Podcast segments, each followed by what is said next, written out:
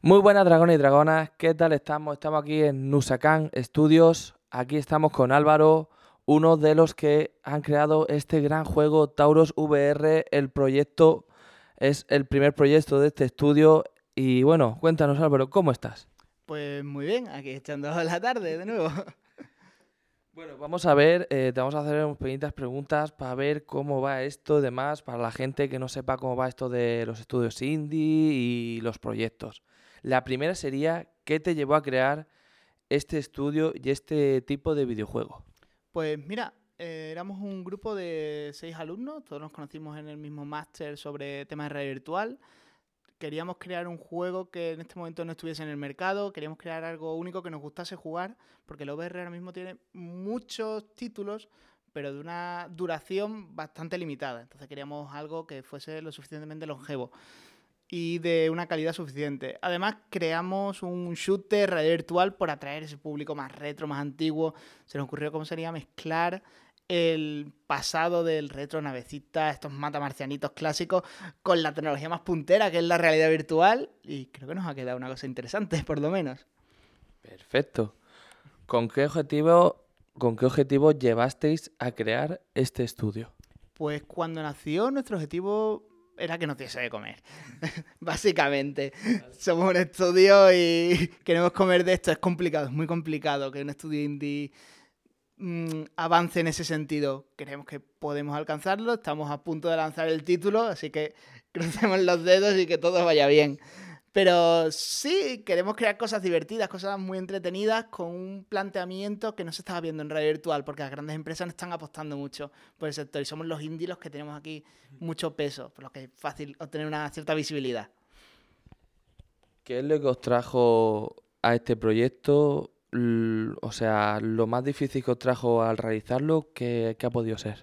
Pues al trabajar con realidad virtual siempre tienes que tener en cuenta muchos temas. Por ejemplo, cuando tú haces un juego de escritorio, tienes un ratón, que es un clic.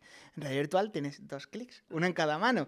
Puede parecer una tontería, pero hay que pensar eso a la hora de programarlo. Además, tienes que tener en cuenta que el jugador se puede girar, puede mirar a cualquier cosa, cosa que en un juego de, de pantalla lo tienes todo mucho más limitado. Y una tontería suprema, que es que si tú en el mundo virtual das un paso en el mundo real, el juego se mueve. En realidad virtual, si yo te limito una habitación y tú te pegas a una pared y das un paso en el mundo real, puedes atravesar la pared. Hay que tener muy en cuenta cómo tratar esos temas. Eso es lo más complicado, no por dificultad técnica, pero sí imaginativa de qué va a hacer el jugador con mi juego. Y a la hora de crear esto, lo más sencillo, lo más más tranquilo qué podría ser? Pues para mí a nadie en un desarrollo cosas sencillas no hay muchas, pero podríamos decir que fue la elección de la, temática, ¿no? Es que decidimos que era un shooter espacial, eh, nuestro artista empezó a hacer diseños de naves y elegir esas primeras naves, aparte de divertidísimo porque es la esencia del juego, creo que fue lo más sencillo porque todos estuvimos muy de acuerdo en la estética. Perfecto. Eh, ¿Con qué problema había encontrado durante la creación de Taurus? Mm, problemas más gordos, primero trabajar para dos plataformas. Salimos en Oculus Store y en SteamVR. Cada una tiene su manera de trabajar, sus sistemas propios.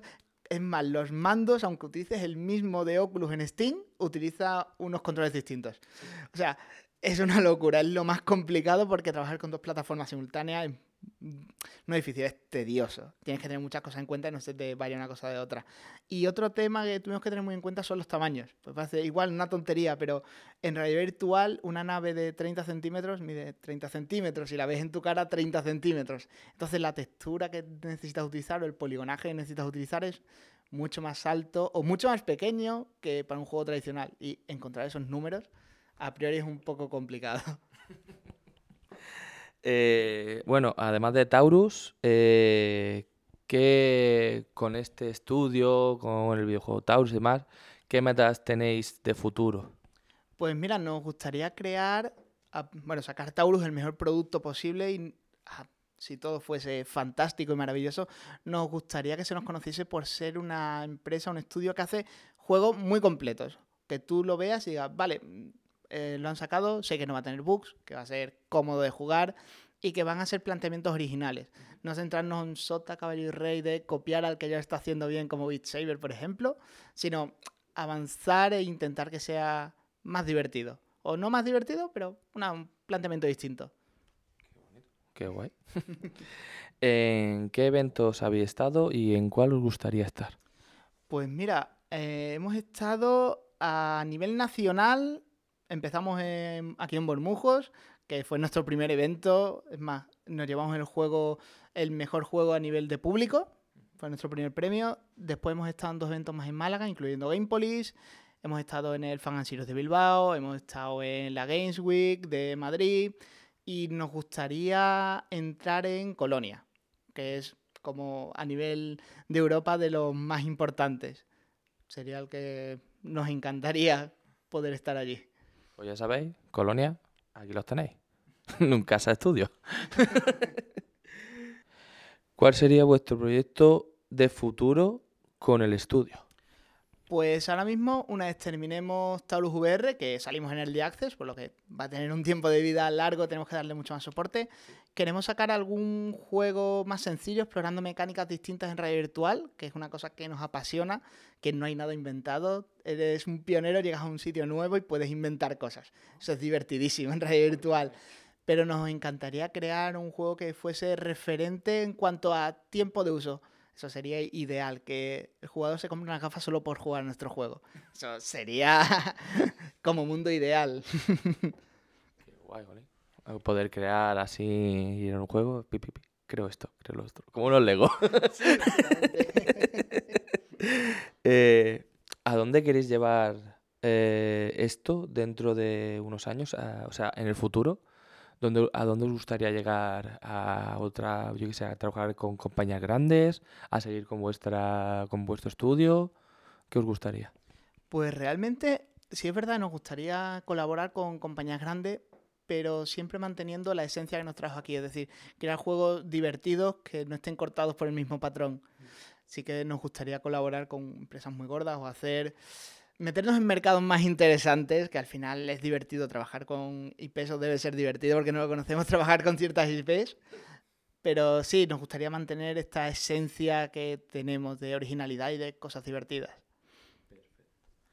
Eh, bueno, y por último, la pregunta que queríamos hacer, ¿qué aconsejaría a las personas que les gustaría o empezar un estudio chiquitito o empezar un proyecto como Taurus? ¿Qué, qué consejo les darías? Eh, bueno, primero, a pesar de que sea una cosa que se diga mucho, crear. Empieza a crear lo que sea. Si eres artista, dibuja. Si eres modelador, ponte a modelar. Para ser lo suficientemente bueno, llamémoslo así entre comillas, en lo tuyo. Tener soltura suficiente como para trabajar en un estudio. Una vez hecho eso, yo en mi caso propio busqué gente con la que colaborar. Hice algún proyectillo pequeño, por X o por Y estoy aquí. Pero obtener esa experiencia, tener la soltura de poder crear lo que tú quieras sin que tus conocimientos sean un limitante. Y después buscar gente afín, que siempre hay por todos lados gente dispuesta a crear videojuegos. Pues nada, eh, pues ahora, como nos has dicho antes, nos vamos a dar una vuelta por tu estudio a ver cómo es y demás. Y nada, y hasta aquí la entrevista. Muchas gracias. Bueno, Álvaro, mm, ¿qué tal estamos? Pues muy bien, aquí ya de buena tarde. eh, cuéntanos un poquito, ¿qué haces aquí en Usacan Studio? Pues mira, somos un estudio de radio virtual. Ahora mismo estamos con un juego y un par de temas extras empresariales. Y ahora mismo nos encontramos en El Cubo, que es un espacio de coworking que nos ha cedido la Junta de Andalucía, uno de los muchos que habíamos solicitado, que es todo gratuito. Solo tienes que enviar pues la información de tu proyecto, lo que vas a hacer, lo que no, un programa empresarial más o menos interesante y te ceden un espacio. Y bueno, veo que aquí la verdad estáis bastante bien equipados, estoy viendo bastante material. Bueno, eh, ¿cuál fue vuestro primer proyecto? ¿Cuál fue, Álvaro? Pues mira, el primer proyecto es con el que estamos terminando ahora mismo, que es Taurus VR. Está un poquito sobredimensionado, lo pensamos para un desarrollo más corto, pero vemos mucho potencial, sobre todo al tema de la red virtual, y lo hemos hecho para finalizar el proyecto que nos gustaría encontrarnos en el mercado. Vale.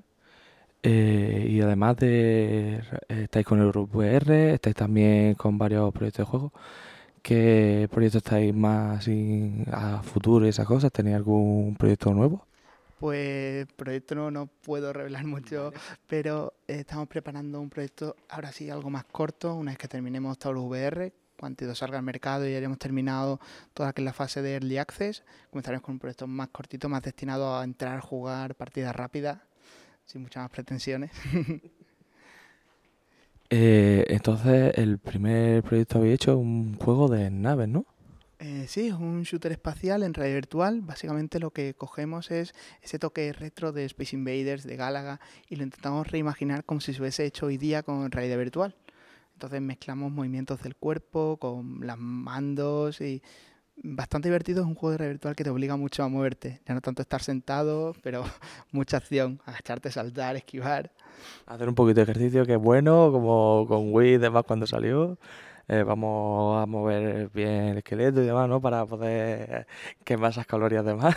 Sí, básicamente. Para mover la nave incluso no es un joystick o un botón, es tu propio cuerpo. Tienes que mover tu cuerpo para que la nave avance o se gire. Entonces, hay mucha acción. Te invierte mucho. Además tenemos mucho movimiento y como tú mueves tú también, evitamos todo el tema de mareos en radio virtual, que es un tema un poco peliagudo, que hay que tener cuidado con él. Pues nada, muchas gracias Álvaro por enseñar tu estudio tan bonito como es Nusaga Estudio y bueno, y ya sabéis, ver el vídeo. Gracias, adiós.